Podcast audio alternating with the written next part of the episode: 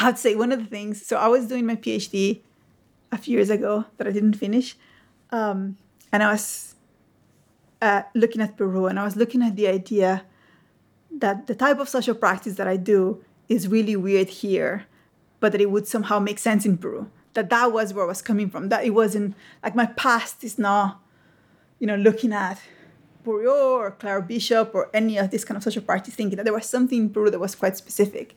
Um, and Peru has one of the, I mean, there's so much amazing stuff in so like in this history in Peru um, that is really interesting. But one of the things that well, one of the many things that I got really interested is like there was this sociologist that passed away called Aníbal Quijano, and he wrote about decolonization. So in kind of decolonization theory in Latin America, he's got an important person with this idea of um, he's famous about this idea of coloniality, so the idea that we still live um, in an echo of all the um, the ways of thinking that the colonization left. But what he's kind of like interested in and kind of like it's happening in the art world at the same time he's he's like going through all these places he also used to go to this place that my mom used to run so he's like really part of this discussion that was happening when i was growing up i guess is the idea that what you have to do or like what one of the things that would be needed to for decolonization to happen is to dismantle these categories so his idea is that we inherit these categories, but they don't make any sense to us. So the category of art is something that comes from Europe and is put in for us in the in, in Peru, but it doesn't make any sense because we have popular art and we have indigenous art and we have these other ways of thinking about art. So the only way we can do art that is not like colonized art is by deciding that we own the term art now and we get to define what's inside it and we get to redefine what it is and he does the same for knowledge and and that we don't and i just think that is such a yeah it's like we don't have to accept that knowledge or like strong theory is whatever is imposed on us. We can take a step back and think oh what should be considered knowledge like why is this in why is this out? And um, the stuff about um, art is super interesting because like how he's like trying they're trying to expand art and be like oh there's like this new thing called conceptual art. So we should include conceptual art and we also should include like tv and we also should include indigenous art and we also should include that this kind of popular art or craft stuff. And it's like what happens? Like what what happens to this thing called art when we put all these things together in the relation and i just find that super exciting and uh, i think when I read that, I was like, that's my people. totally. I, I, I, um, I think there's something super like intellectual and politically interesting of like, yeah, thinking those categories. Maybe like the way I think about motherhood is in the same way. It's like, how do we kind of like mess it around and and we decide what gets inside there or not, and then and then that could actually have an effect on how things are. So one of the important things about what Quijano is saying about categories is that he's not it's not only the um yeah we, we, we kind of like need to redefine or at least we need to learn that we can redefine those categories because they were not made for us but he's pairing the redefinition of those categories to the people that get included so the only so what he's saying at the time is like the only way like indigenous Peruvian people are going to be included um, into those categories. So the only way that indigenous Peruvian people would be allowed into the category of art is if we make the definition with them, because otherwise, what you have is you end up having. Um, I'm gonna say white. He wouldn't say white. He was like European or like, you know, white Peruvians making art that looks indigenous, or you would kind of like train indigenous people to do European art. But that that kind of like redefining of the categories is fundamental so that it can they can include everybody that is in the in the setting. And I think that's that's another thing that um, I completely agree and I find it fascinating. So when we're talking about the knowledge, like academic knowledge, it's like you're not only th- there's there's a certain type of person that is allowed to produce that sort of knowledge. So the only way to um, to make that inclusive and learn to learn to value and appreciate and enjoy these other types of knowledges is to like redefine the idea of knowledge. If you just make other people jump through the ropes and feed into the mold that allow them to produce that type of knowledge, then you're not actually expanding. It's just like a pretense expansion. And I think that um, to me super interesting. And I think maybe that's one of the things that I'm enjoy about working with people because I think there's a lot of richness in those expansions of like the people that you're thinking with. It's exciting to expand the number of people you're thinking with, I think.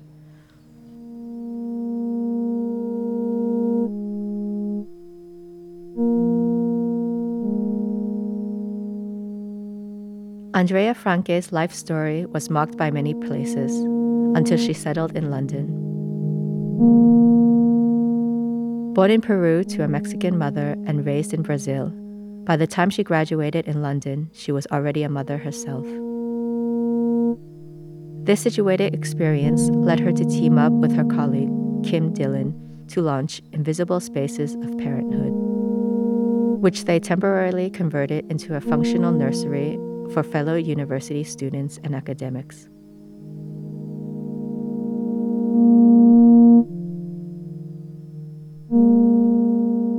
The project looks to the 60s and 70s to explore conversations, debates, and radical feminist practices around parenting in order to update and rethink them today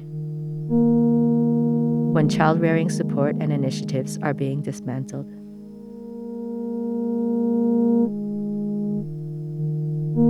Invisible Spaces of Parenthood is like a microcosm of the interstitial spaces in which Andrea Francke's artistic practice unfolds. Her work involves writing, teaching, and social practices, and she is interested in generating opportunities for horizontal exchange and learning amongst artists, activists, and other groups. Almost utopian horizons that redefine the outmodeled category of art.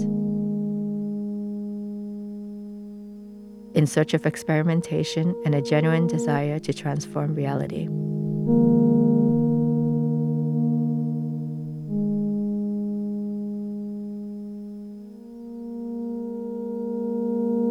In this podcast, Andrea Francke talks about her interest in participatory projects and infrastructures in a conversation that touches on inclusion, hospitality, and the repercussions of the colonial project. Andrea unpacks the idea of failure as she reflects on the challenges involved in designing institutional legal networks and frameworks. We also talk about imported categories of art, about invisible labor, and about the idea of charity as a slippery slope.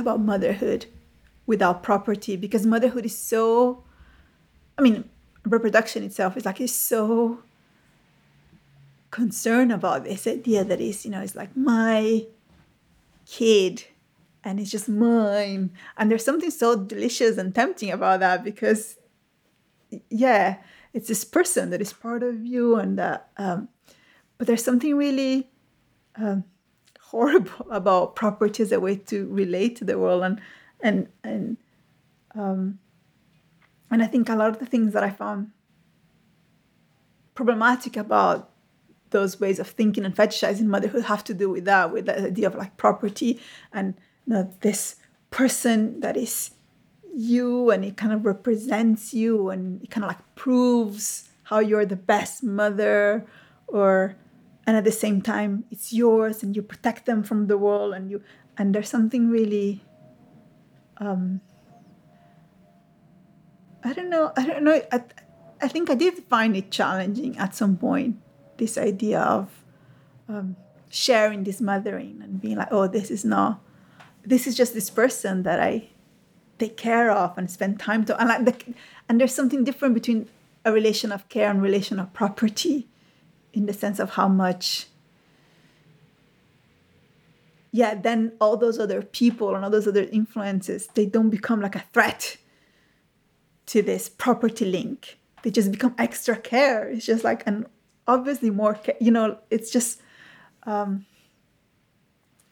and and I think there's so many things that come from yeah that idea of you know the family as being this kind of property link that pass money or pass property or passes genes or you know your kid is your kid because they're going to have to take care of you when you get old. Like there's all this um that are, that are constructed because of yeah certain societal ideas of how yeah power is passed or or property is passed i think. Uh, i don't necessarily think i cracked it but i think like being aware of that really helped me to try to not fall into those traps somehow or like of, of, of try to avoid them more or i study art in brazil so i did my ba there and my and NMA. and that's like a very traditional um, uh, art training. So like the model is based on the bauhaus and you do you know one year like understanding the line and all these different things and then you do like painting and you learn how to do how to prepare and how to do oil painting and tempera and all these different things and then you do print and like learn um, a lot of different techniques and then you do um, aesthetics and art history for the four years. So it's like a really it's something that is really embedded in like a very specific material history of art um, and then i came to London to do a second a second MA and and and art education in the UK is completely different. It's all based on um, what do you want, and you need to like find your medium. It's a and I had like a bit a bit of a crisis, and then I I decided I hated art and I didn't want to be an artist. Um, so I spent my whole MA learning how to make furniture. Like, there's a lot of like furniture for my kid that I made around the house because um, I thought um, at least I'll live with a, a, profession. I can make money making furniture. Um, and as that that was going on, um, my son, who was I guess, I guess he was like three at the time. He was going to the nursery, and there was a nursery that was part of the university, and the nursery, the university decided to close the nursery, um, and he was a really horrible experience. It was an amazing nursery, and there was a lot of like staff that use it and students. And um, when I went back to uni, it made me think it's okay that I have a kid because the university have a nursery, so it's okay that artists have kids. This is, um, and the whole process was really just horrible and demeaning to us parents, but mainly, but mainly mothers and to the to the nursery staff. Um, workers. And it was in a moment when um, there was a whole a lot of protests in London. So it was 2010, and they're going to start tuition, and lots of lots of different things were changing in the university. Uh, so we'll have like these big meetings, and people go to the front and say, "Let's fight for you know to keep mental health support. Let's fight to not have tuition." And then I would go there and say, "Let's fight to keep the nursery." And people were so horrible. They were like, why do we care if we're going to close something let's close the nursery like no one why did you decide to have a kid it's your problem um, and at the time it was such a i don't know it was a shock to me because it was in this environment everybody was lefty and everybody was artists and i was like i couldn't understand i, I don't think i think things have changed since then um, i hope so i don't know maybe they haven't we're just maybe we're just not there anymore. So I think they have changed. Um, but at the time, like you know, things like feminist art was was like a a bad word. People were not. Um, and so I got so angry, uh, and we lost. We lost. Like the university the student service person came and we, we managed to have this meeting and he was just horrible. Um, and the university closed the nursery.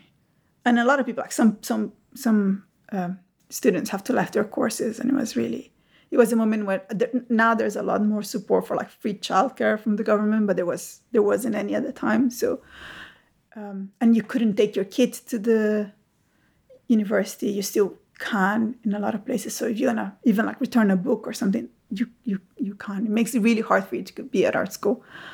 Um, so i got so angry that i decided for my ma what i was gonna do was i was gonna make everybody see the violence they were doing and who they were doing to. So i wasn't really thinking I was thinking about art in the sense that art was the only language that I had to use in a sense, but I wasn't thinking about an art project. I was thinking, I'm not an artist. I hate art.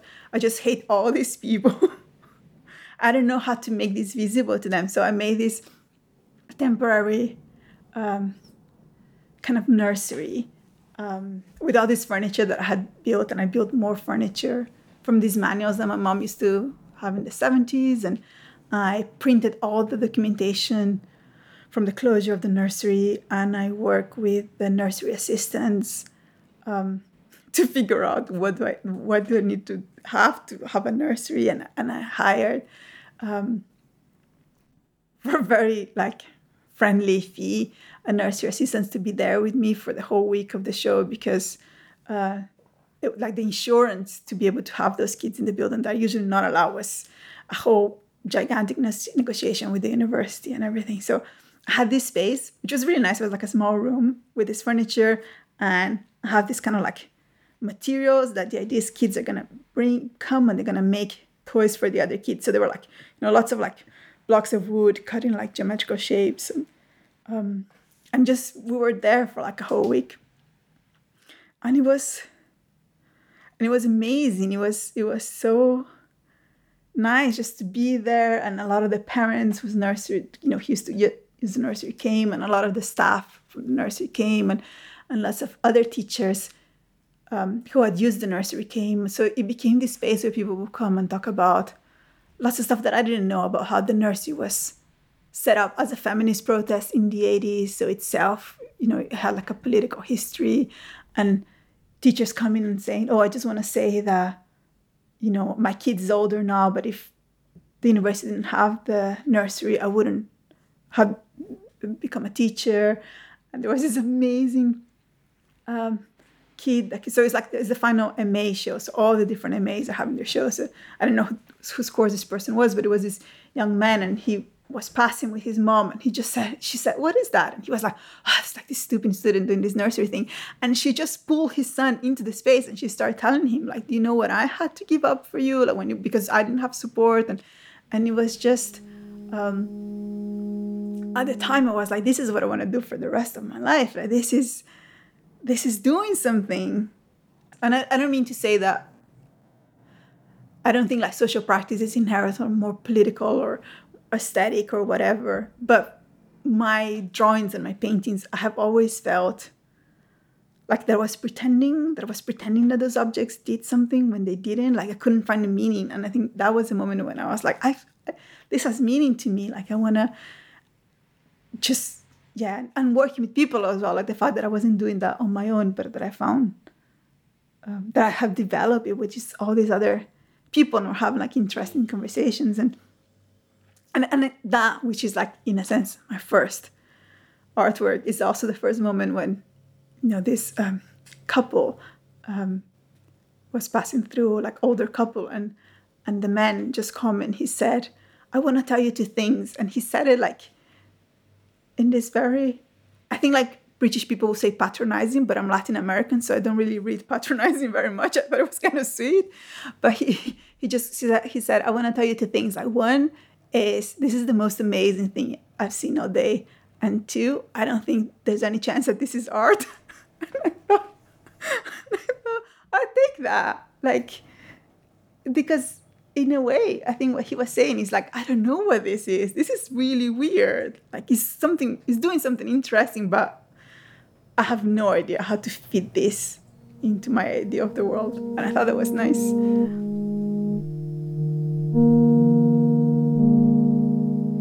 I think there were a lot of failures in Spaces of Parenthood. I think I think um, not only that it didn't necessarily change things. I don't even know if I what could it have changed, but also I think I think I created a solidarity around motherhood that was incredibly problematically political and it still bothers me. Like I still get I get lots of emails about that project as well, and I get a lot of emails um, for people that I'm sure are very um, nice and great people, but the way they're written also rubs me as if I put something in the world that is politically problematic that has continued to um, explode, which is like to read that project being about mothers being special or you know something that necessarily doesn't to me it was really important that that project thought in solidarity with domestic workers and the nursery staff and uh, like that that that the problem is not an individual problem that is like oh if we that have certain position and certain privilege could get someone to take care of our kids and the problem is solved because the person that takes care of the kid is almost like they are taking um, all the things that bothers us in the first place. So they get like really badly paid. They're not recognized. They're not necessarily treated well. Um, and that doesn't so that doesn't really solve the problem. It just transfer the problem. But i think i get yeah i think i get a lot of stuff like that from isp stuff that i'm like oh i don't really this is not what my politics are. This is not and and i feel like i put that there in the way that i did it i somehow put that out there. I'm very conflicted about the whole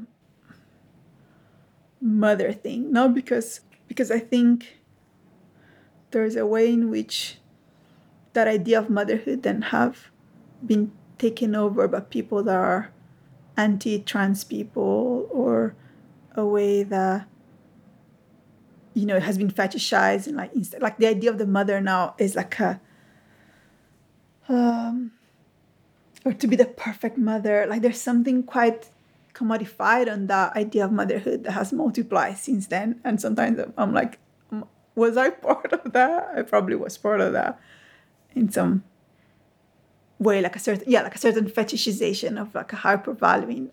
I just wanted mothers to be people with everybody. I didn't want them to be considered special, if that if that makes um,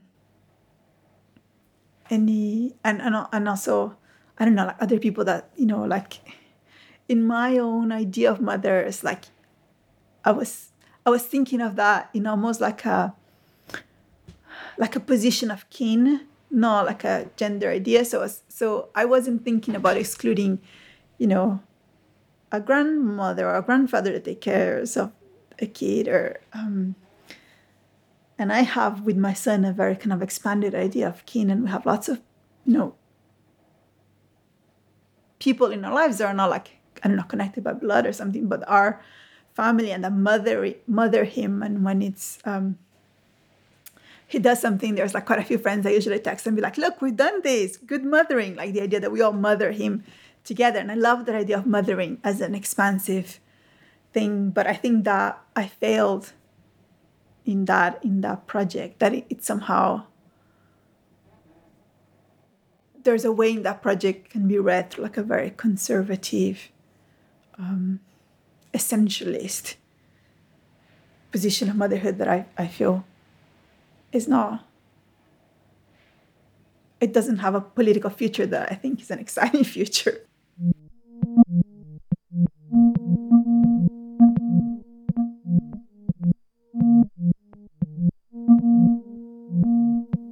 Future of the Left has a very silly name that we kept and and the reason is because it started as a we, we call it a reading group so i have this friend um, ross and we were together at open school east with a, a, group of other friends they're all artisan and um, my friend matt uh, de Kersaint Giraudeau who runs this podcast called bad vibes club he was organizing all these reading groups and Ross and I uh, were going. We're really good friends with Matt, and we we're going to these reading groups, and we just hated his reading groups.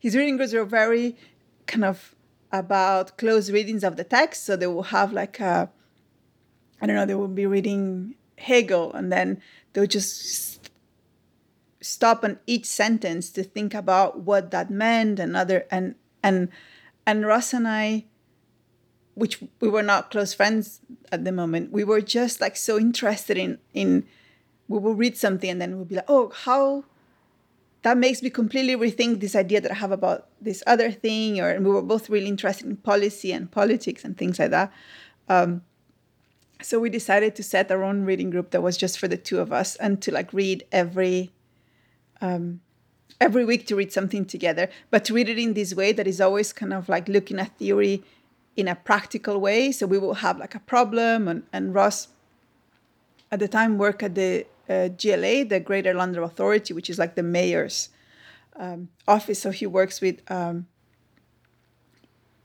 policy mainly. Uh, and, and I was doing Invisible of Parenthood and the Piracy Project. And um, we would just like have a problem and think, oh, who should we read that can is talking about similar things? Or someone would ask a question and we didn't know how to answer. So our first text was um, about utopia because we were both interested in utopia and people were saying that utopia was like a dead end of thinking. And we're like, oh, who can we read about utopia and kind of uh, reflect on what we're doing? Um, so we did that for quite a few years. We've been quite good. Um, and even now, um, at the moment, Ross has a toddler and a baby, so it's quite hard to do it every week. But we still try to like read something or like watch something uh, every week and just text by WhatsApp. And I'm just saying that because I think that's kind of representative of how I think about collaboration. That is not a forced thing; it's just something that happens, and it has a lot to do with like affection and friendship and kind of the ways you make each other be- better in a sense. Like we we we're very different, but we're very good at like um, making each other excited about about things. So we were we've been doing that for a few years, uh, and I had an idea for um, a project. I wanted to do a project about um, with my son's school, which is quite close to Gasworks, and I wanted to do a project about the local um, black history of the neighborhood where I live, which is amazing. Like in the corner between Gasworks and my son's school, it used to be uh, one of the London Black Panthers breakfast clubs. There's like all this kind of not really well known local history, and all these people live around us. So um, there are these amazing tours about. Um, uh, black british feminism for example and you'll be walking and, and with the with the guide and and and we're bumping into the people that are like the activists and the thinkers of this history and i think it's amazing and and it's a shame that my son was at primary school and when they have things like um, uh, black history month they're talking about i don't know like mandela or like things that are quite far away well actually the, the local history is so incredible and it's probably connected to a lot of the students as well so I went to Gasworks because I have no shame. I just went and I said, "Can I have a? I have this idea for this project." Um, and Robert, which was the curator at the time, was really sweet, and he he he said, "Yeah, uh, uh, we only we do things as open call, so you have to apply." So when it came to the time to apply to the open call, um, Robert talked to me and he said, "Well, I have to tell you that we thought we are going to have this funding for a participatory project." but actually our funding didn't work out. And what we got instead from Paul Hamlyn Foundation was they said we don't have an evaluation system for a participation program. So instead of giving funding for like a big participatory program, they gave us funding for a for someone to develop an evaluation for the participation program, uh, and then two kind of small budgets for two small pilot uh, participation programs. And he said that to me like he was giving me the worst news in the world. He was like, I'm really sorry. You know, this is not enough money, not enough time to do the project you wanted. And I was like, wow, this is, sounds amazing. Like, I've never, you get to do your own evaluation for the participation program. That is so cool.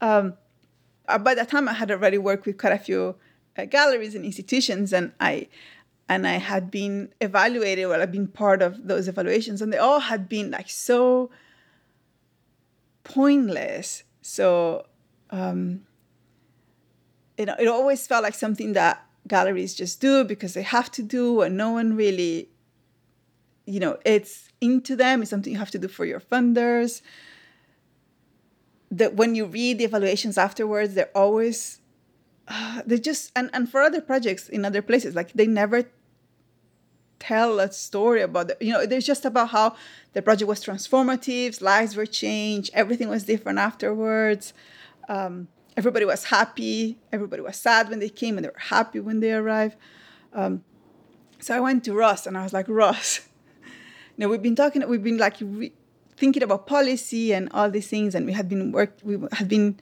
Um, we had this interest in infrastructure for a long time, both of us. Um, partly because you know policy is a form of infrastructure. This idea that infrastructure is the thing that produces reality, which I think is really cool. There's um, some um, writers on infrastructure, uh, Casper Bruun Jensen and Atsuro Morita that I really liked. They're from anthropology, and they had this thing about anthropology make ontology. Like that's that's where like everything gets gets produced. So we had like this kind of theory interest, and at the time I was really disappointed with invisible spaces of parenthood and the Piracy Project and that idea of visibility. I thought everything, and my experience in the art world was that everything was about uh, that making things visible was a really like moral plus and an aesthetic thing and that was the whole point of doing stuff in the art world so um, so ross and i decided to apply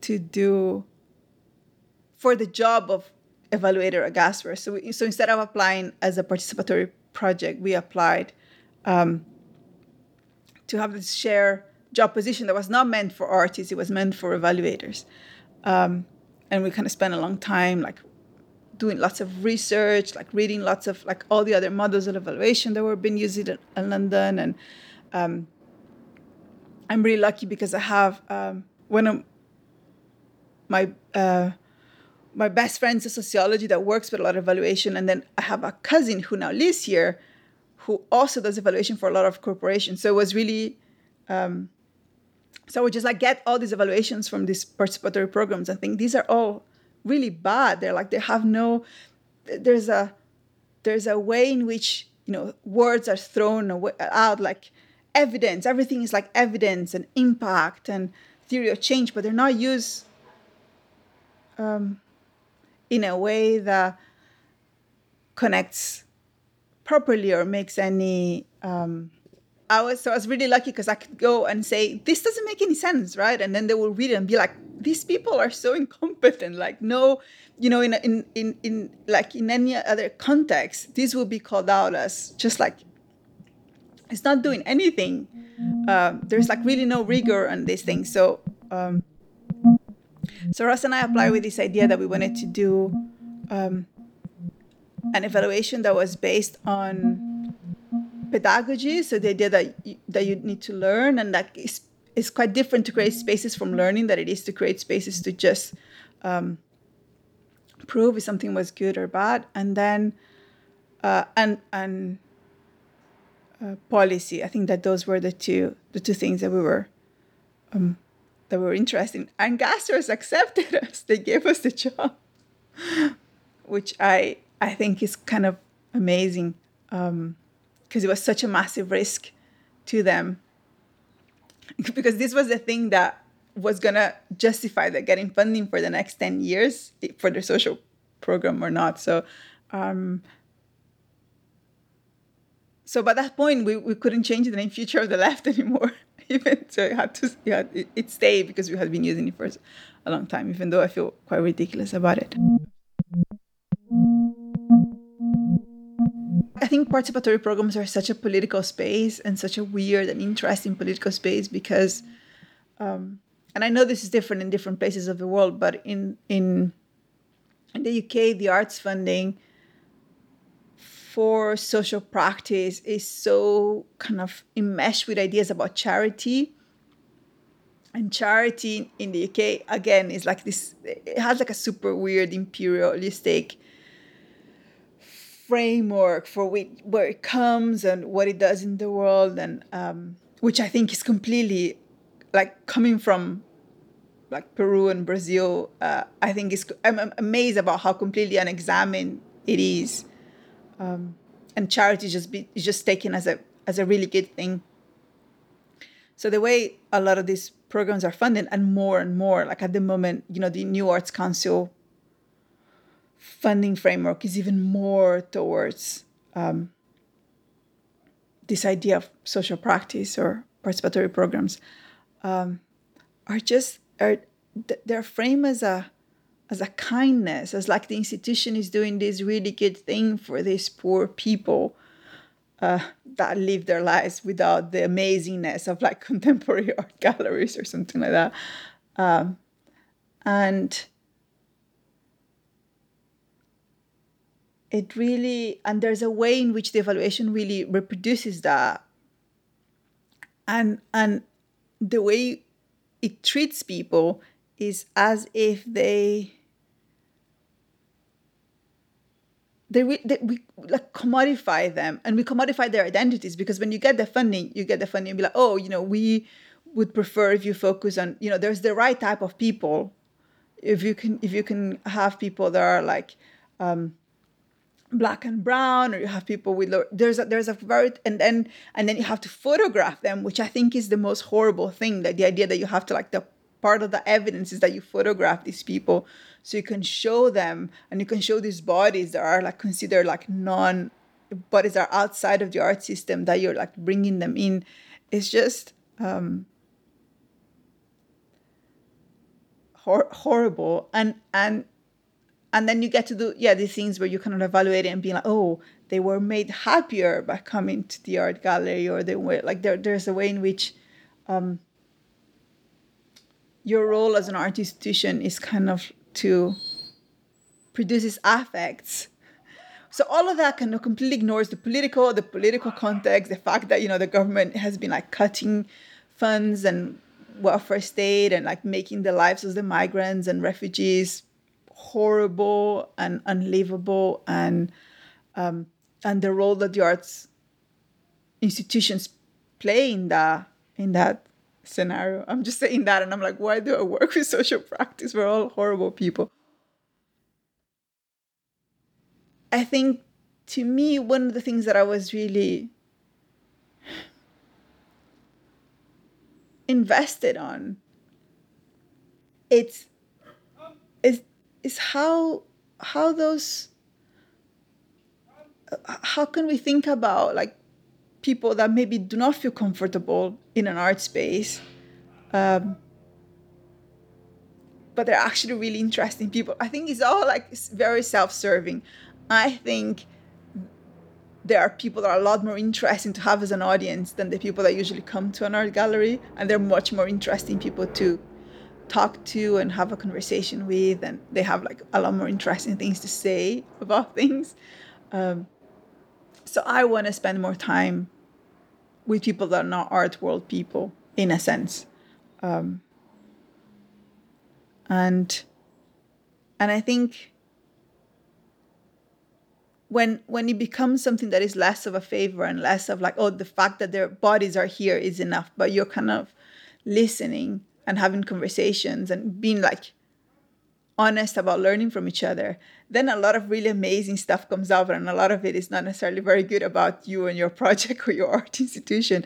Um, but that's great. That's really interesting. So a lot of the, to me, the best type of pedagogical space you can create is when someone feels comfortable enough to call you out and tell you what you're doing is really is, is bad or not good enough or um, so I think quite a few of the turns in the evaluation project were things like that, and that happens all the like. I think a good evaluation board meeting, which is this meeting where we do with like former participants that want, and, and a lot of them in the same theme of longevity, like a, a, like there's quite a few of these participants, like the members from OPO, the Other Proud LGBTQI group. Um, so Ose and Juliet, um, they've been coming through like three years now, four years. So they really they have like a lot of experience now in all our art.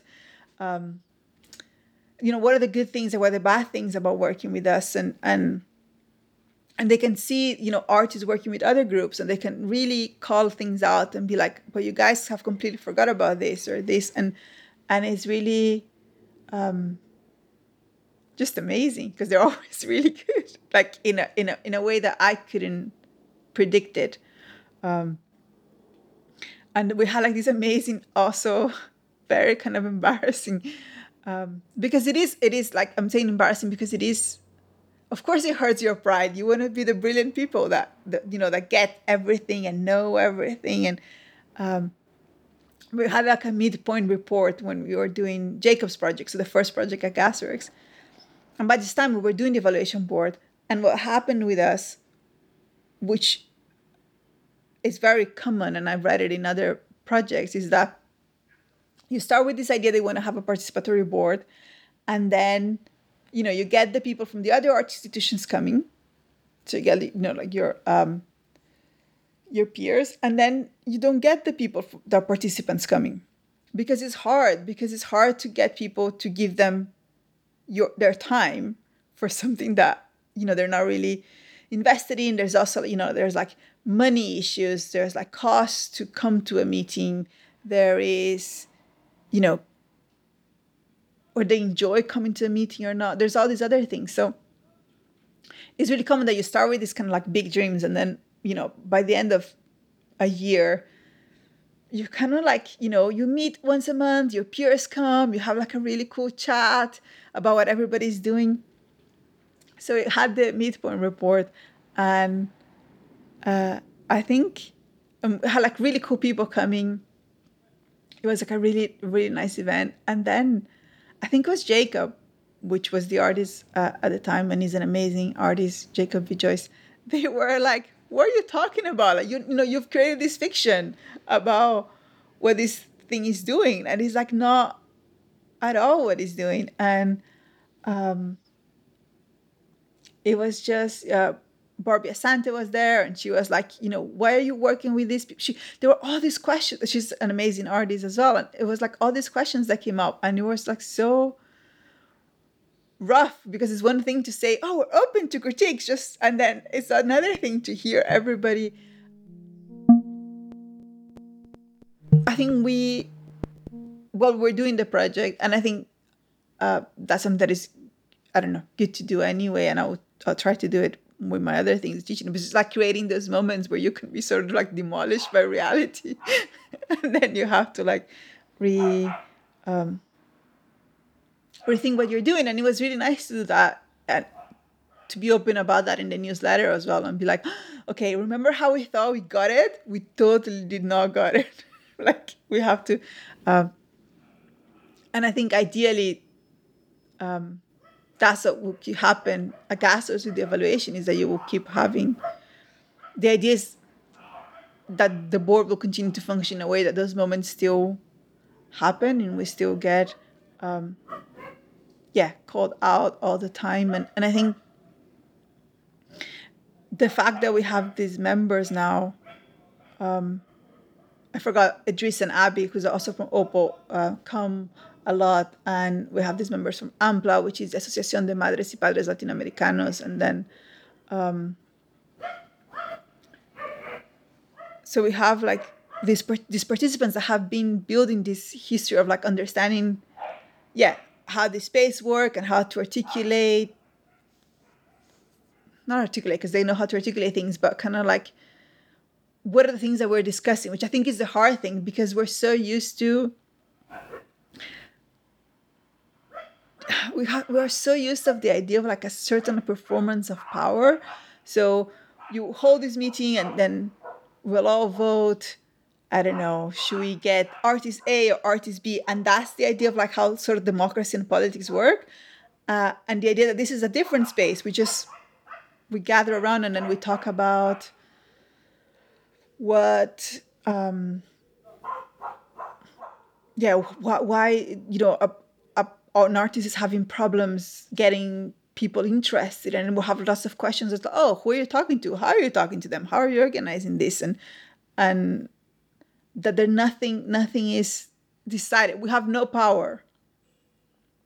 We're just a space to think together. So it takes a little bit of a time to get used to that because that's not necessarily a common form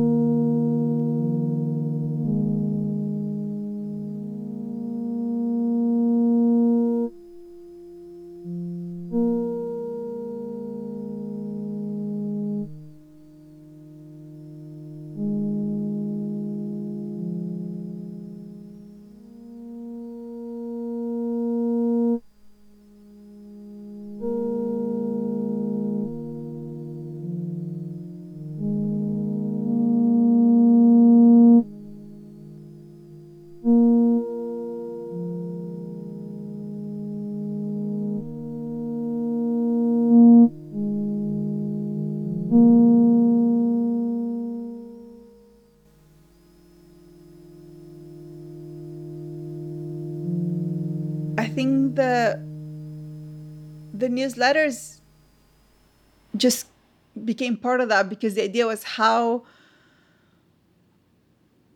how can we make this open and like a learning process and not um, and have a community like community of peers to to discuss things so we we don't create a new bubble which like that's another art world that I really thing that I really dislike, which is you create this bubble and then you think you're inventing everything from scratch.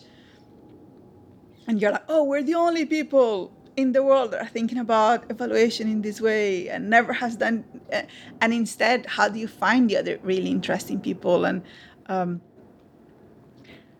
and also, I think um, I think Anna has seen this. I'm a compulsive consumer of culture and like a reader. I like I read a lot um, in a very like geeky way and there's nothing i think there's nothing more pleasurable than sharing the things that you have read or seen or enjoyed with other people and then you get to have a discussion about them with them. It's just like so i think to me is like the most enjoyable thing um, you can do. So the idea that we can create another community that was not the community of the stuff that i was reading about from those programs, but a community of people that was really interested in thinking about different ways of doing this, that have done this before, that have done it like different ways that we were doing it.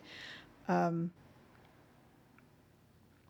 was really was just really I just really enjoyed that. There was there was no plan for the newsletter. It wasn't like oh we need to do some branding or we need to do this. It was just like pure, uh, pure joy and enjoyment. And there's there's like we don't have that many subscribers. Um, I think we have like 60 people, 70 people, but people but but the people that read the newsletter were just really present. Like you know, people came to visit us, they came to chat, they sent emails, they. Um, so it was really, and I think that's something that um, maybe it's quite an important part of my work in general was part of Invisible Spaces of Parenthood and, and the Piracy Project, which is there's a real, and I talked about this with my students all the time, but there's a real pleasure in kind of like creating a relation with something that is not an audience anymore, but is a community that your work kind of take that step of like not creating a community because I think that's kind of a myth, but kind of like finding finding its people and then and then having this adventure um, with them when you know at some point like other people that are part of that might end up doing like stuff that is a lot more interesting than what you're doing with what you're doing. But that's really that's the cool thing that you're kind of like doing this thing as a group. And i think with the piracy project that was really hard for example because we did a lot of like traveling and touring and you would you would do an event and then you go to a different country and then you do the same event again and you're always starting from zero. And that was so frustrating and it was clearly such a different experience to when we did events here or in places where we already had like a, a lot of people that were interested in the project and, and, you come back after a year and you'd be like oh my god look at all these new things. We thought we understood this but we didn't because now we have all this other stuff.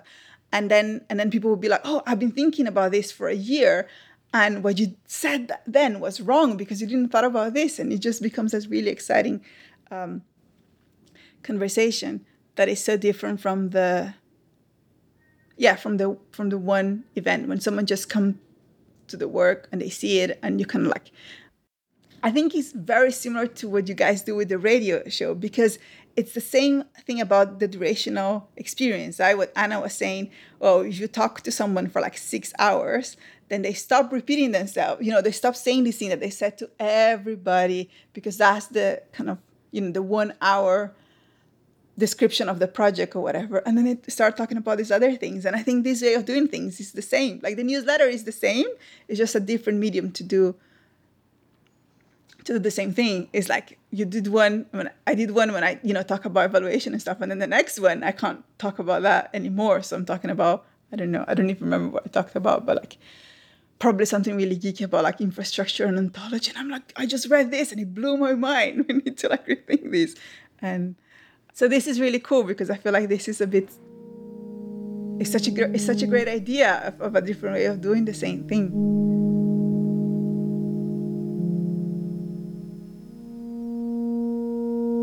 It's kind of it's kind of bad, but one of the things that I've been accused many times, especially with Invisible Spaces of Parenthood, is that I'm a reformist, that I'm not radical enough.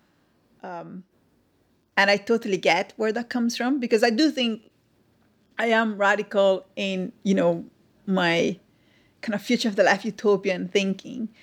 But I think I'm also quite happy about small victories.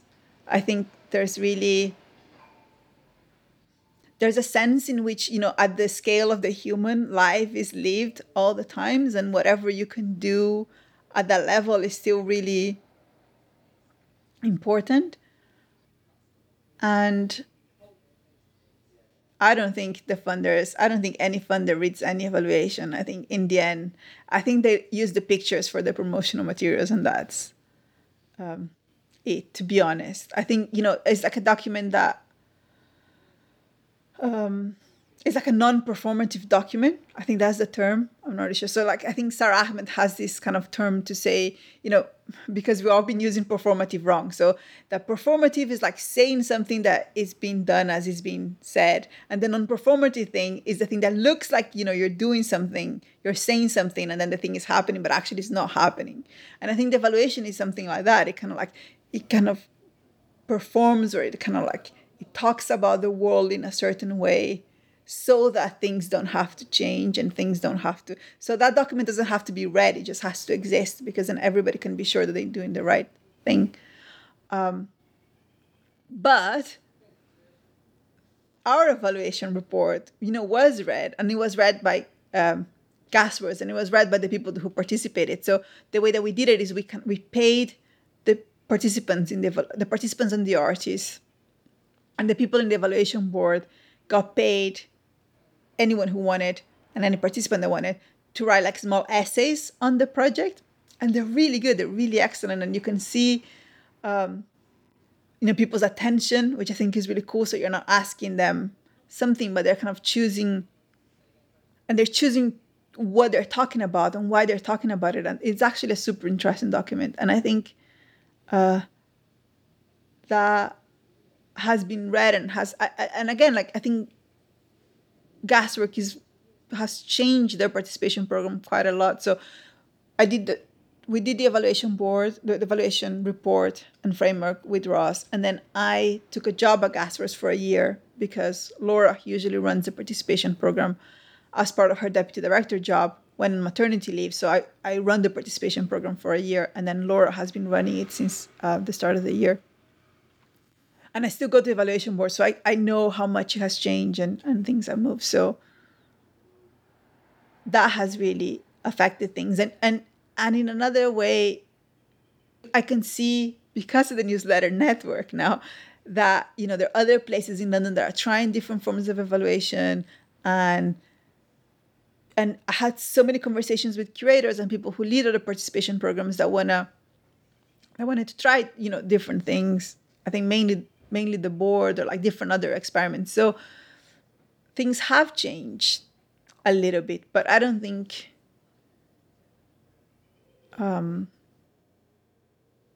at the level of funding, like you would, ch- would change, for example, like again, the New Arts Council funding system, they really want more boards and they really want more like participatory democracy which is such a, again is such a vague word that can mean anything from like participatory budgeting to like collective policy making um, so in that sense the evaluation board now becomes like wow you guys have been doing this for three years and and another institution should do something like this. But historically there have been boards like that and what happens tends to be again some that is much closer to like a voting project. So there's this, this which is like my from all I, I spent like because i'm a nerd when I applied for this job, spent like six months reading all these evaluation reports because they're all public from all these different institutions in the UK.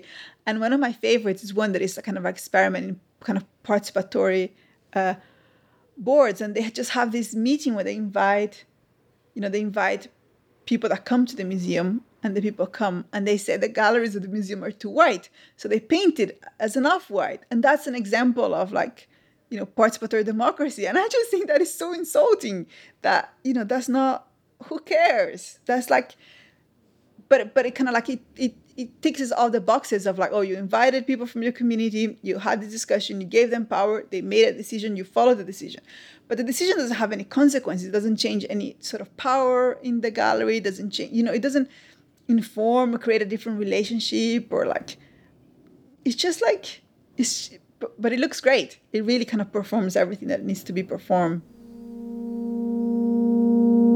There have been lots of other examples of galleries trying to do things like that. Janna Graham and Sally Tallant and Amal Khalaf at the Center for Possible Studies. So they did the evaluation. They, they had a m- weekly meeting that was inspiration for the evaluation board, and it was an amazing, amazing, 10 times better than anything I could ever uh, organized because Janna is like, I mean, you put her in a group with people and she is just, she's just incredible. I don't know how, I, I, I admire that sort of skills profoundly. And she comes from a political activist background. So she runs the meetings, not as like a pedagogical meeting in a sense, but as like an activist meeting, which is a different vibe and it's just incredible. Um, and, and, and in that program, she, you know, she could give participants a lot more power than I could ever give them uh, on Gasworks, and they did amazing. And also time, because the Center for Possible Studies was so far for the Serpentine that they could do projects that lasted years, and no one would, you know, be, necessarily be paying attention to them. While we, you know, our funding was for like very short, like eight months project, so it's a very different relationship. Um, and then yeah, the Paul Hamlyn had like an amazing um, also program to put like a participatory I don't remember how they call it. Um, but the idea was, yeah, to have this model of like a participatory relationship between museum and public, and they did like a pilot with about ten, uh, and they're they're on the in the newsletters. There's a list of all the reports, but um, and that was run by Bernadette Lynch, and she's amazing. She's like a super, she's a super interesting thinker in terms of evaluation, and and and also failures. She's great at writing about failures. Like all her projects fail because what she's trying to do is so utopian to really have that relationship. It's so in a way not possible. Like the museum as an institution cannot bear to have that closer relationship with the communities around it. It's not. Yes, yeah, it's, it's not structurally possible. So her failures are always super interesting. Um, and the Paul Hamlyn funded this for like 10 years and and she just worked on it for like a year and then she left and you can see you can see the whole thing collapsing to what it becomes a massive success but actually do nothing of what it was supposed to do. So you can see it's, it's a it's a really i have a dream that someone one day will write a phd or a book about it because it's such an interesting uh yeah sad process of how like what it's seen how to massively fail in your radicality becomes what is like a success as an institutional level and then you can kind of like brand it as like oh we have all this but the, but one of the things that happened is that all their participatory boards, so all what they had was like as the evaluation boards, after just six months, they have no participants anymore. They just have peers. And then they have the first like uh, when Bernadette leave and they have like the first kind of like meeting to rethink the project. One of the things that they decide is like, oh, we, we we're just giving up. We're not gonna have participants. So all of these museums are just in each other's boards. Um, and and they're just like, great, this is participatory because the board still exist.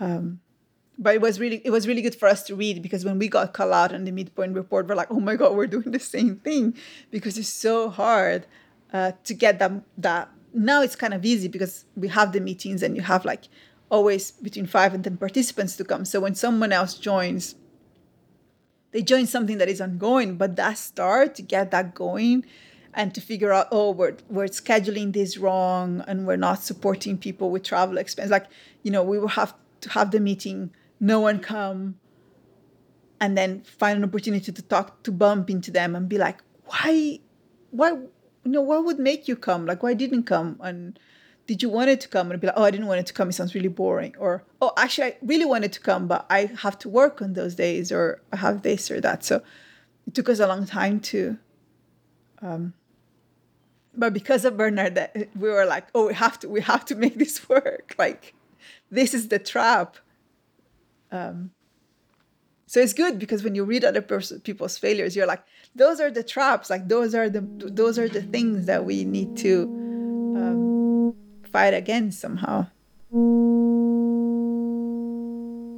And the traps are so seductive. Like it's so nice because at that point we just had to fall into the trap. We had those meetings. They were so much fun. like, we solved this. That's why they're traps, right? Because they're like so, yeah, comfortable.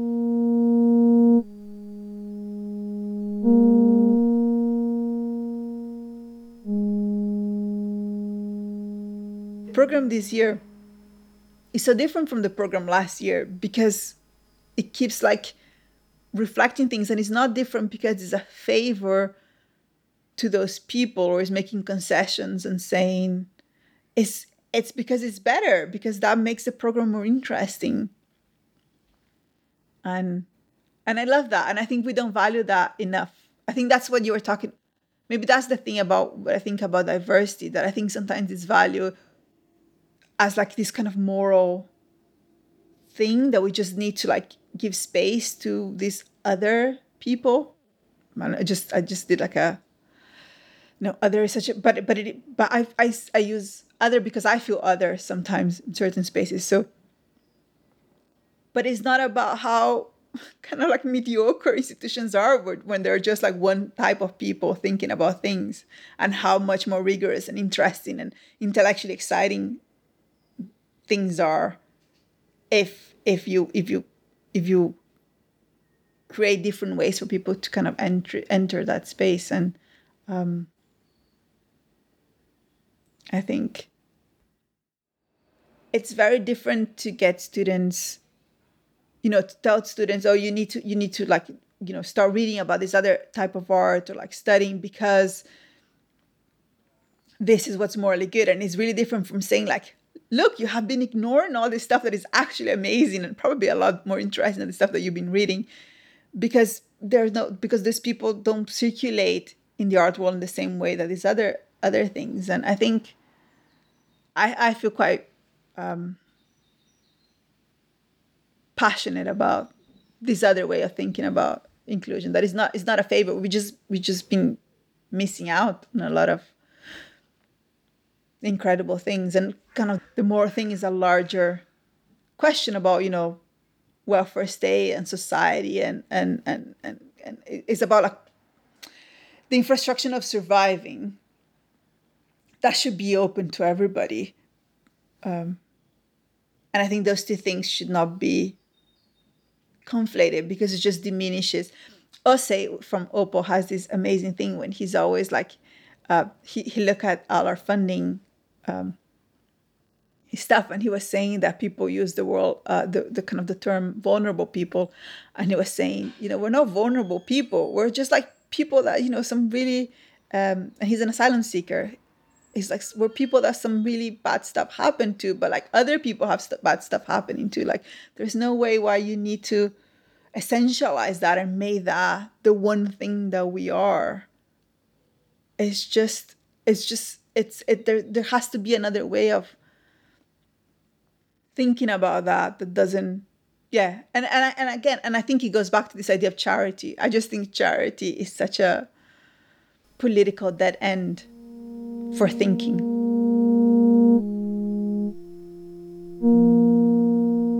The other thing is that for us in the in the evaluation thing it was so important to get people to use and by people i include myself to get all of us used to the idea of failure and I think there's a way in which failure just gets it's a bit like motherhood. There's there, there like motherhood has like a very um, a way in which it can use that it's actually really I don't know um, I miss the word now, but um, conservative and problematic and individualized, and it kind of like tells a certain story. And there's and I think failure is the same thing. There's like a whole narrative that failure is fine. We're great. We're fine with failure. But actually, the project was great.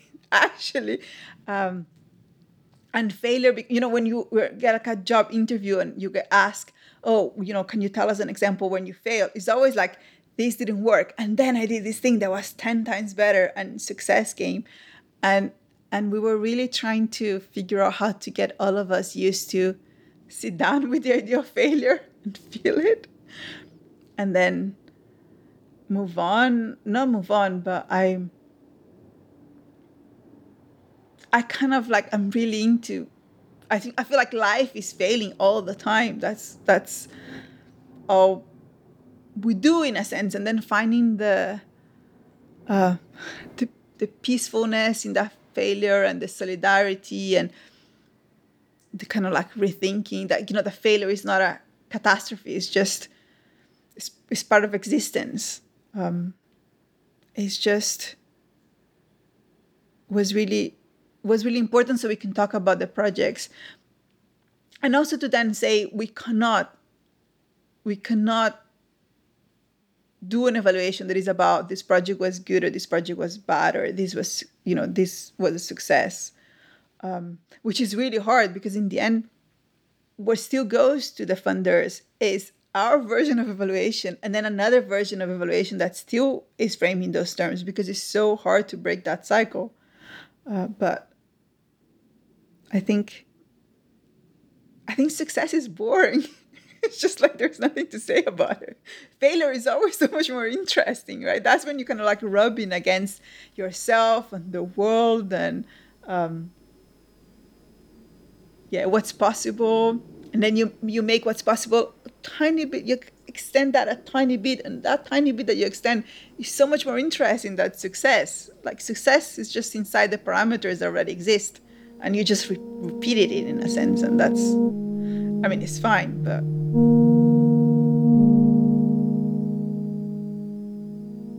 i also have this thing um, which I now, I now met other people have it as well that work with people. I don't know if both of you have it, but um, if I do something, you know, like this, or after I teach a class, or you know, do a workshop, I will spend like the next 48 hours just like repeating every stupid thing I've said in my head.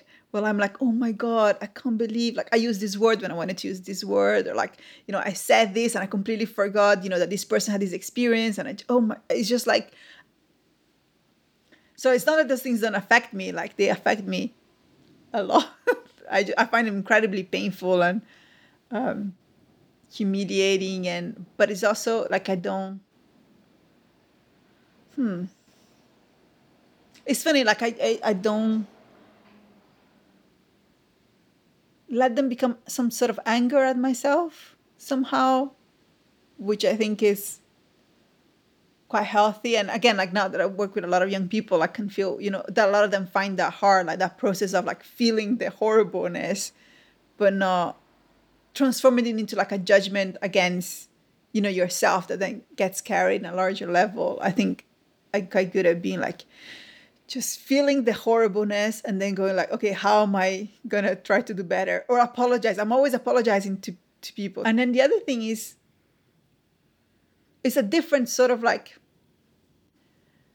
which i find really hard but a different sort of like encounter with this yourself that you're not really sure that I found really hard. is like there's there's certain things that and it might relate to what you were saying about politics. There are certain things that I consider like quite at the core of who I am.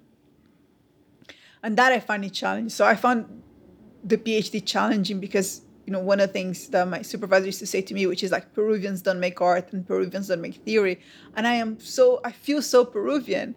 And every time he would say that to me, I would think, you know that this is so this is it like this is not this is never to be for me like i'm not one of those people that are allowed to do these things that i thought are so central to who i am and and then now that i've been ill and i had really bad brain fog and fatigue that is getting better but i had like i don't know i had months where i couldn't read and like read is such a big part of my identity and like and like being smart like i I have this. It's really bad, but I think I think I'm, I'm, I'm kind of smart and I'm intelligent and I'm like nerdy, and the fact that I couldn't be that, it was really like, who am I, if I'm not? That's the one thing that I have going for me. Like I'm I'm weird and I'm awkward and I have a lot of other things, but one thing that I was really sure about myself was that I'm intelligent. I can read a text and have a conversation about like intelligent in a very specific way as well. Like it's not you know it's not that i can do everything but i can i can i can read and i can talk about things and then i couldn't because i keep forgetting words and i would read a book and i'll forget half a bit by the time i ended and i was like oh my god who is this person that i am if i don't have that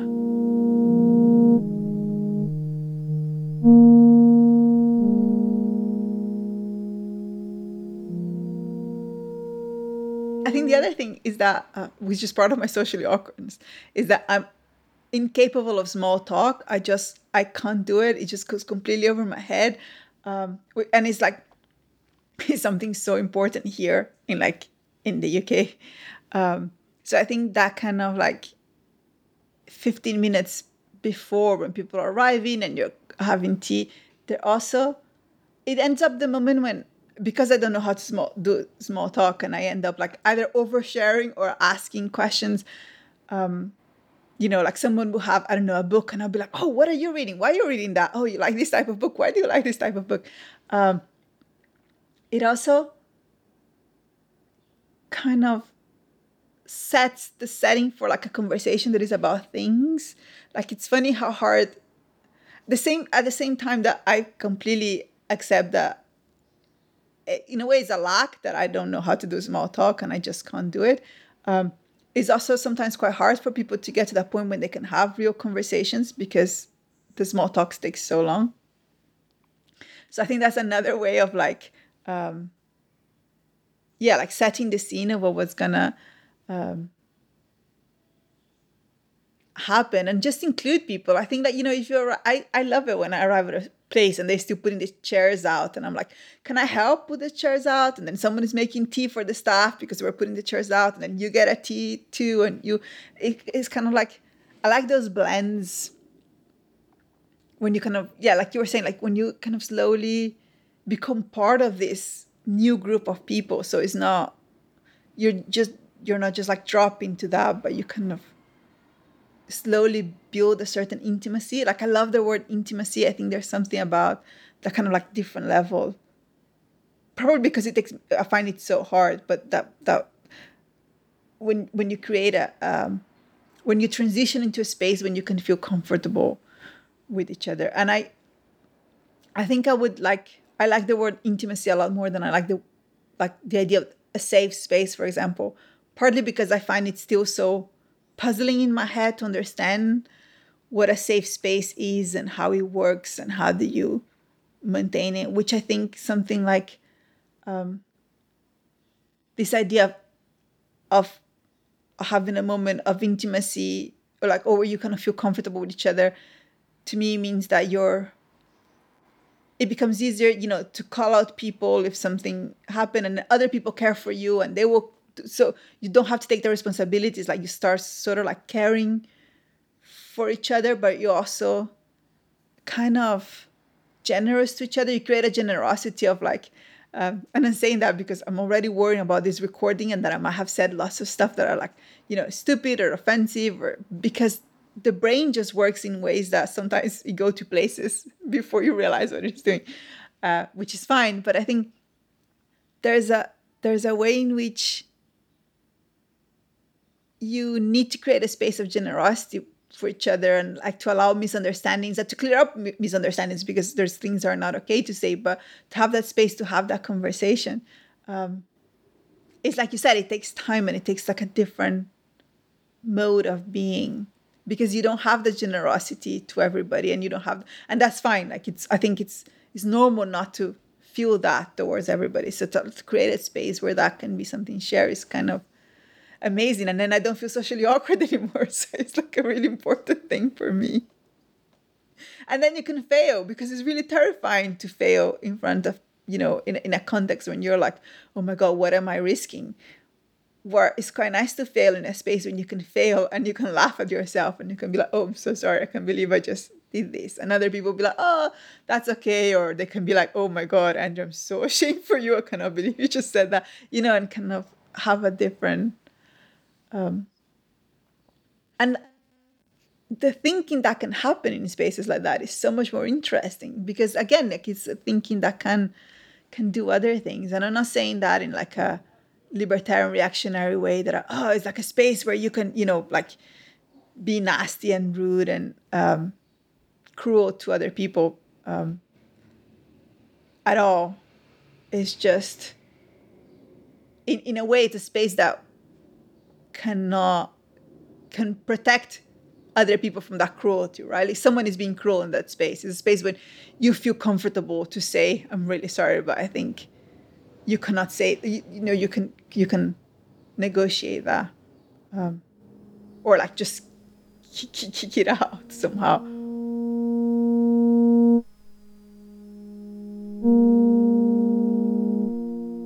I think a lot of it might be cultural as well. I think it's a Latin American thing. Like feeding people is such a pleasure. it's just like it's just um and, and that idea of host, you know, the idea that someone comes to your house and well, they're they're coming to your house. Is like you have to um I don't know, like share there's like a responsibility when someone enters your home that they should be that you should make everything to make them happy. And and it's really nice because then when you go to someone else's house they do the same thing. And that's kind of um uh I think more common there than it is here. I know my son, who is 14 now, have these friends now that started coming to our house, which is a thing after COVID that had never happened before. And they come, and I always, I'm always like, "Do you want some cookies? Do you want some this? And, and, and my son would be like, Mom, please less, because it's such a not a thing here.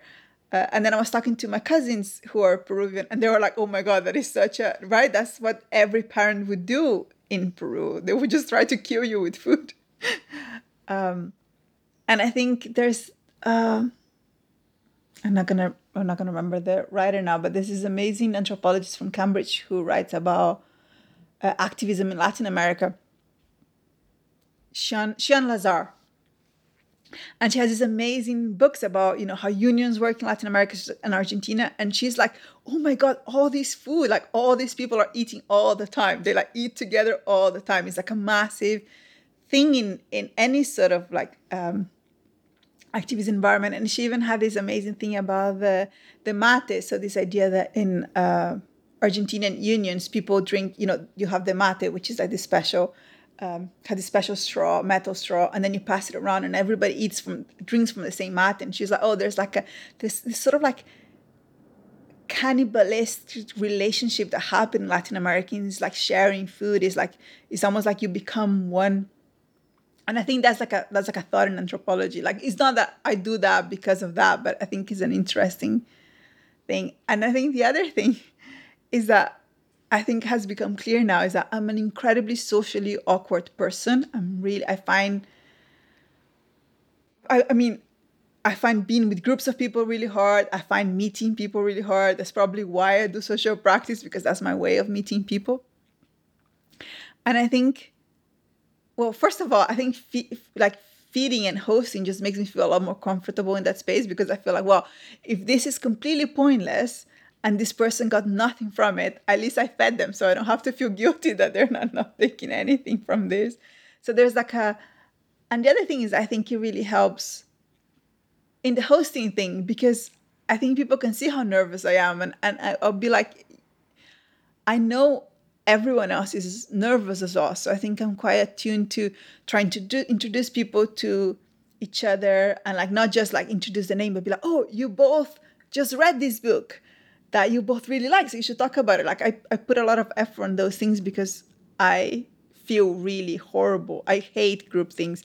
I hate workshops. Like I don't run workshops. I don't participate in workshops. Like this idea of having to expose yourself immediately, uh, or like being asked something. I just find it terrifying. So when I host space, I'm really like I wouldn't. You know, I'm happy for someone. I'm not that I'm happy, but like I don't pressure someone if they come like three meetings and they don't say a thing. I will probably try to talk to them at some point, one to one just to know, oh, what are, what have you been thinking or this, and then you know slowly. But I would never put them in like a, you know, a light on them and make them kind of participate or, um, and I and I I'm always like when I when I'm an event I'm always really eager to help because that helps my social anxiety. So when I host an event and someone is like, "Oh, can I do the dishes?" Yes, and then if at some point you're cleaning the space and doing dishes with everybody, then you're friends. It's like the vibe changes and you can talk about different things and you get to know about each other. So I think I think a lot of the hosting things come from my my own I don't know, vulnerabilities, I guess. Well, I guess well, like some people are very comfortable with groups, maybe assume everybody's comfortable and they're fine and just goes through with them what I mean is, it wasn't thought. It wasn't like you know, Eva and I at some point because uh, uh, was one of the persons that I talked to this uh, decided, oh, we need to like host people because that's part of like a method. It's just like we basically when we met at Open School East, we were both the people that were always bringing like cookies and stuff in the mornings for the breakfast for everybody, and then we will wash the things together, and then we started talking about that. Uh, but we have always been like this in our personalities and we just allowed it into into our practices.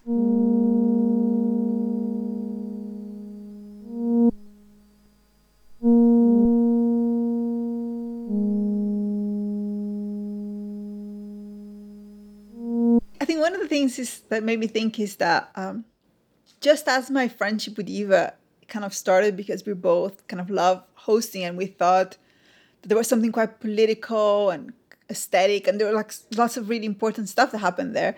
Uh, my friendship with Ross, in part, is because we both love bureaucracy, which is a very non-trendy thing to love. We just love it, and I think as um, part of it comes from, again, like coming from Peru and Brazil, and um, and and and seeing you know the kind of the role that bureaucracy can have in for example like redistributing wealth like the idea that you know bureaucracy starts and it allows the, the the social welfare to happen. Like that's the only that's the only that's the thing that allows this sounds really basic when you're saying in Europe, but this is the thing that allows people to have like retirement and access to public health and um, free school, you know, like uh, access to education and all of those different things that uh, to me, I'm still like, you know, it's it wonder. Like I don't take any of those things for granted at all. Um, and then at some point it goes really bad, not really bad, but um, we also accept that you know bureaucracy also allows for a lot of like, uh, well, like you know, money to go to places where it shouldn't be and stop things from happening. There's that. There's like this other um, really dark side to it, but um, I think I think that's part of like like we're, we're I, I think we're both obsessed in infrastructure at every level from like you know engineering and and and I'm really to the Piracy Project I'm really like I used to be a coder so I'm really into like computers and tech and like so we're we're interested in and then domestic labor and like all these different types of labor. But um I think there's a sense in which we're both really fascinated with like policy and the idea that there is potential in policy and then there is um, that that those things can be changed. Maybe maybe that's the thing. Maybe maybe maybe we don't see bureaucracy as something that has to be as it has always been.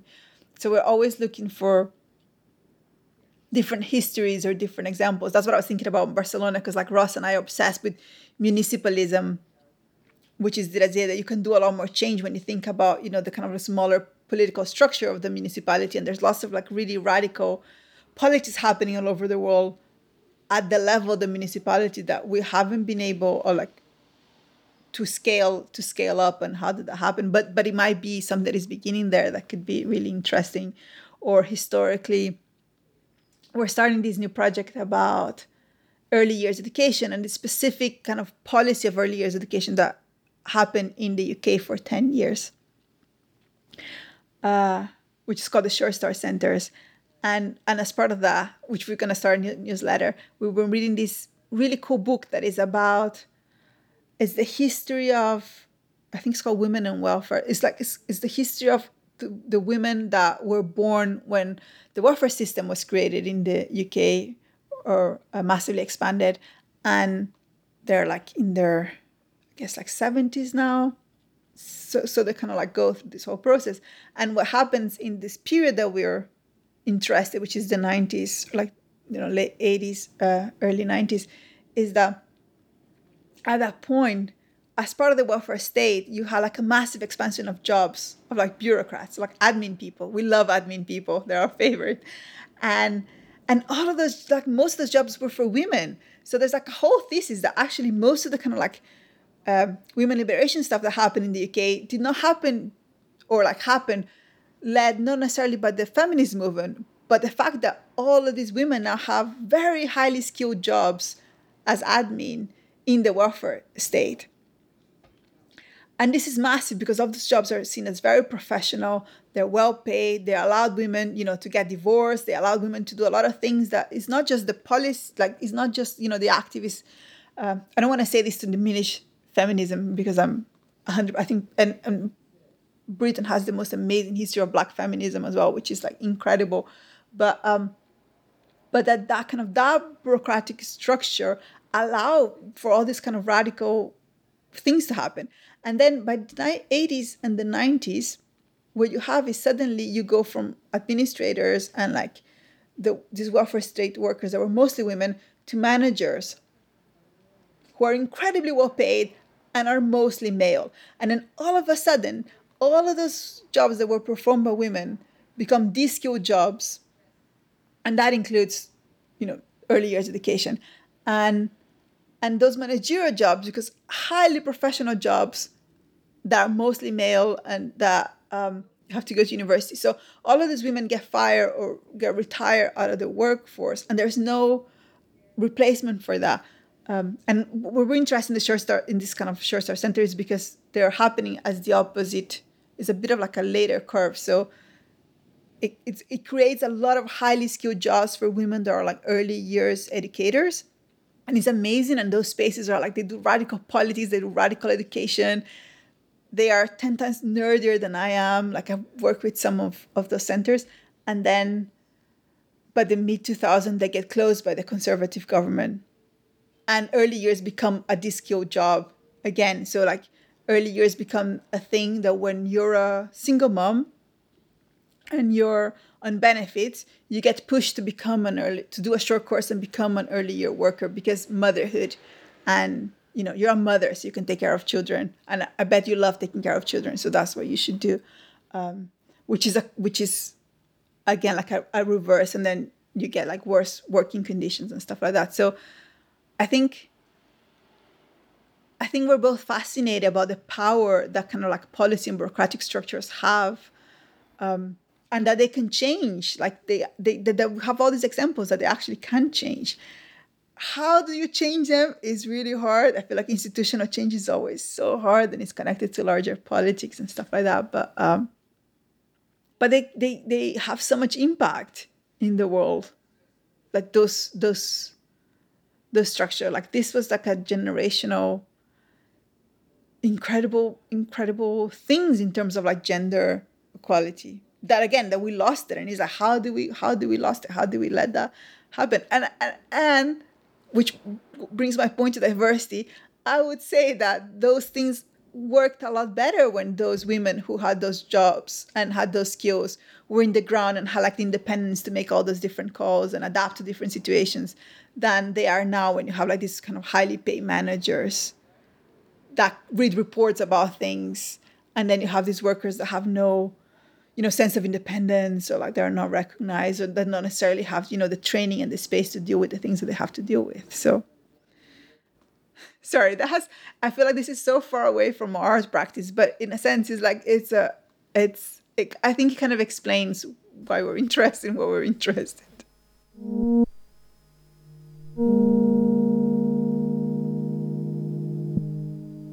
I teach um, theory sometimes at, uni, and then uh, last last year I was teaching second year, so we, we teach them how to write for their essay, and it's kind of amazing when you get all these kids that are like 19, 20, and then have been taught how to do this academic writing, and then you're like, look at all these examples of writing, and then all these different you know tones, and and all these different um, and and think about what you know what you're text what do you want your text to do? How do you want someone to read it? Like this idea that you know you're not writing to prove you have knowledge which is the writing you have to the school but you're writing to have like this yeah this relation to someone else who's going to read you. And you know do you want them to feel find it funny? Do you want you know to touch their heart? Do you want them to get excited about the thing you're excited? Do you want to prove to them that they should hate this thing that they love? Like what do you want your writing to do? And um, I think it's such a privilege because I wish someone has told me that when I was 19. Like and show me all these different examples.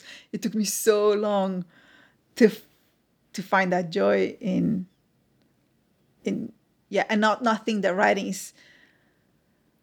Uh, I think sometimes art's like that as well. You get told, you know, you people are born with that. People are born being a writer. People are born being good at art people are born being good at drawing but you never get to talk about what does being good at drawing means. Like drawing is a universe. And i think writing is the same. Um, so yeah i'm really so ross and i are going to start the newsletters again and we're both so excited. It's like um, it's not again it's not something that we do because that we want to do because i don't know it's part of like a a large plan for art practice. It's just because we started reading all this stuff, and then Ross showed me how to um, research all the different policies and all the kind of like research that is done before. So you have to do certain types of research before a policy gets written. And he, he taught me how to find that research and how to read it. And I was like, oh my God, we need to share this with people. This is amazing. I didn't realize you could just like find these documents and and read them and you can see you know what they have been used to justify things and you can yeah so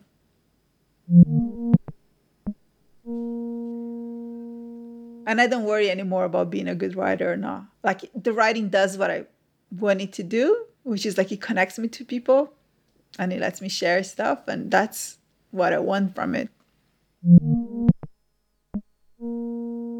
I mean, I love writing the newsletters. Like, I like writing. I don't, I used to find it really hard. Um, and then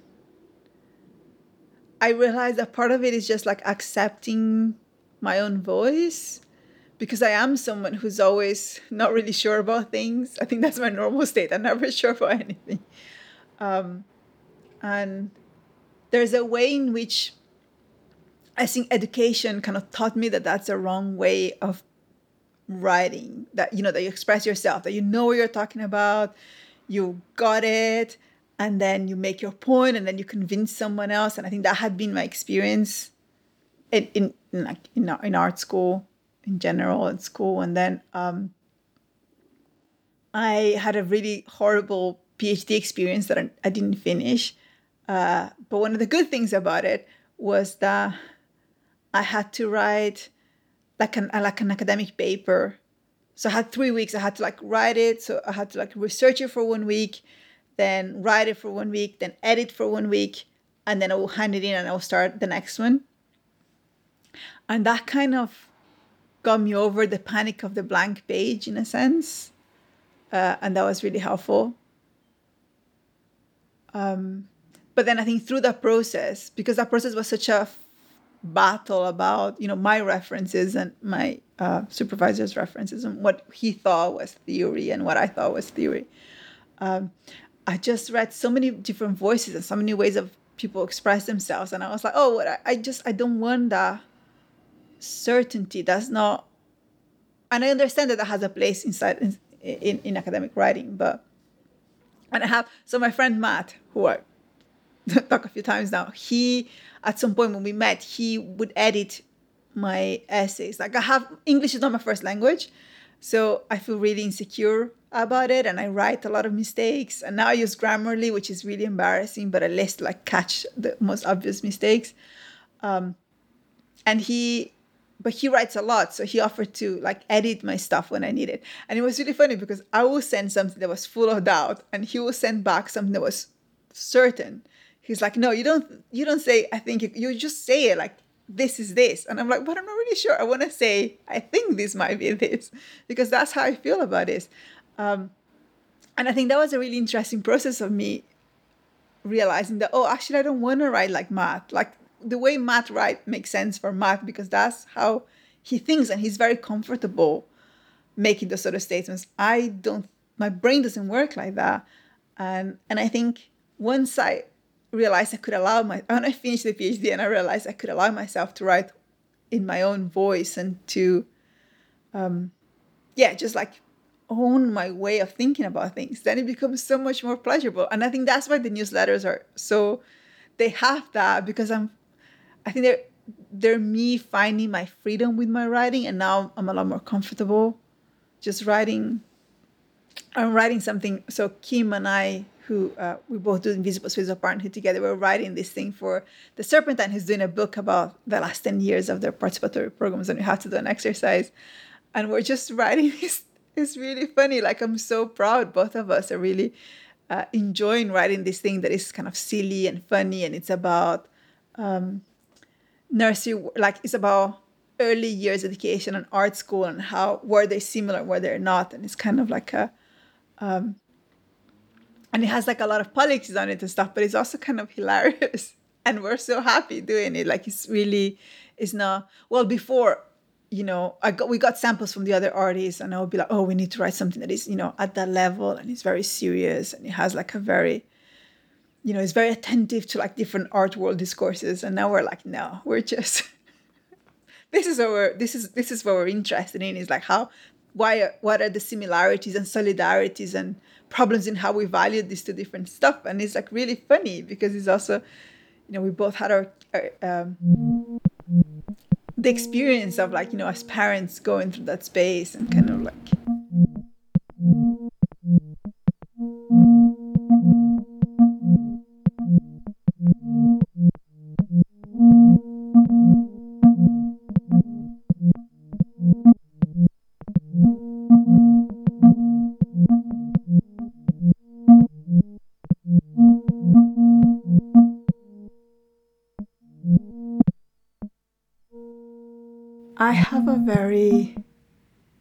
utopian idea of what art is. I think uh, art is this amazing, um, very nerdy. I think all artists are nerds, even if they don't necessarily phrase it that way. But there's like an interest in in and a freedom to be led by those interests that I think in a perfect world where you know people have all have access to health and um, education and everything, everybody would have a space to have that.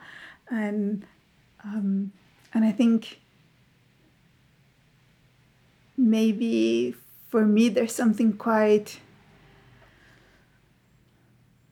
exciting and slightly scary to let my work exist in that way. That is a way that I think anyone could do it. There's nothing special about me other than I have somehow through a lot of different privileges and luck and other things, I have found a way to allow that way of being in the world to exist. I think everybody should be in the world like this. It's just um, that's one of the things that I love the most about uh, teaching. When I when I teach um, someone who wants to be an artist and they're like 19 or 20, and and they think that you know they they they will like read really serious things and they will like do painting or sculpture or even like social practice, but they have these very strict ideas. And then you start talking to them about what they actually like and what they actually read. And you're like, no, but look, this is amazing. Like, oh, you, you have a, a student that will be, I don't know, in their free time, they were making mathematics equations and they will like be thinking about, um, I don't know, games or food or something else. And you're like, no, this is just, um, to me, art is just allowing those interests. And then at the same time, the other dimension is that it's always relational. So it's like, how do you go through those things that you're passionate about, that really bother you, and you find ways to share that with other people and to put it in the world and um, yeah, and then feedback from from that. I think.